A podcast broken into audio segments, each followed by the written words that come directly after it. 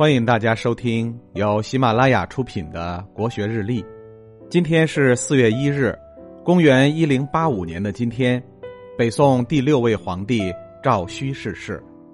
赵顼在世时，动用军权的力量，保证了一系列新法的推行，是宋朝著名的有抱负、有作为的皇帝。提起宋神宗，我们就不得不提到历史上鼎鼎有名的西宁变法。宋神宗在刚即位的时候，经常听闻底层百姓的困境，再加上国力暗弱，堂堂大宋要向西夏交岁币，因此刚刚即位不久，他就立志推行变法。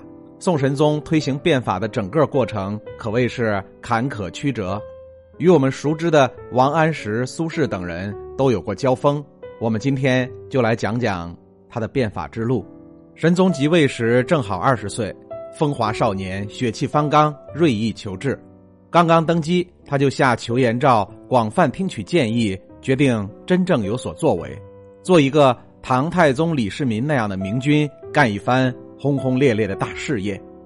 当时的社会矛盾已经比较尖锐，宋初制定的一系列制度已经有很多地方不适应社会的现实状况，百姓日生不满，小规模的起义也此起彼伏。因此，必须在政治、经济、军事等方面进行大刀阔斧的改革，才能有效的维持国家的正常运转。早在宋仁宗时期，其实已经有了这些问题。仁宗当时也启动了庆历新政，但是在实行过程中，由于遭到了强大的阻力，新政很快就流产了。主持改革的范仲淹也被迫下台，而锐意求治的宋神宗赵顼即位开始。就急于寻找一个能够全力帮他实现梦想的大臣做臂膀，王安石就这样脱颖而出了。王安石在地方为官多年，亲眼看到当时社会问题的严重性。他曾给当时的仁宗皇帝上书建议，却没有得到执行。宋英宗在位时间很短，没有实行改革。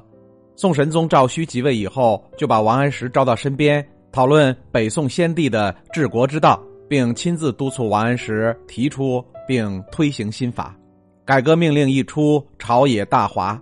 新法中许多措施直接触犯了大官僚、大地主、大商人的利益，加上还有其他的不足，所以几乎各项新法都遭到了强烈反对。一时之间，朝野内外反对新法之声四起，就连太皇太后、皇太后以及神宗的皇后也都站出来表示反对。最为典型的是王安石与苏轼二人在改革的争论中，宋神宗所持有的态度。神宗启用王安石搞改革，遭到了包括司马光等重臣和老臣的反对，也包括官位不显但才华横溢的苏轼。苏轼利用自己会写文章的优势，多次上书神宗反对改革。神宗的改革最终没有成功，原因是多方面的。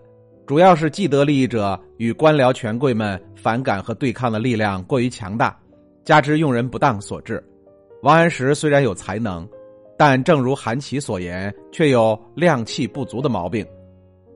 常言道“宰相肚里能撑船”，但就宋神宗与王安石而言，反倒是皇帝很大度包容，宰相有点小肚鸡肠了。赵顼先后将王安石两次罢相，以平息反对的声音。不过。王安石下台以后，赵顼还是将部分新法进行到底。由赵顼自己单独进行的改革，被后人称之为“神宗改制”。面对积重难返，加上宋军在与西夏国的交战中大败，从此神宗彻底丧失了励精图治的雄心壮志，只好仍旧维持原来与西夏的和议，每年向其交纳财物。同时，神宗的精神上也受到了沉重打击，一病不起，只活了三十八岁，留下了终身的遗憾。今天的国学日历就分享到这里，最后和大家推荐我的新专辑《心态王者苏东坡》，让我们透过东坡先生起伏的人生，走进无比风雅的世界。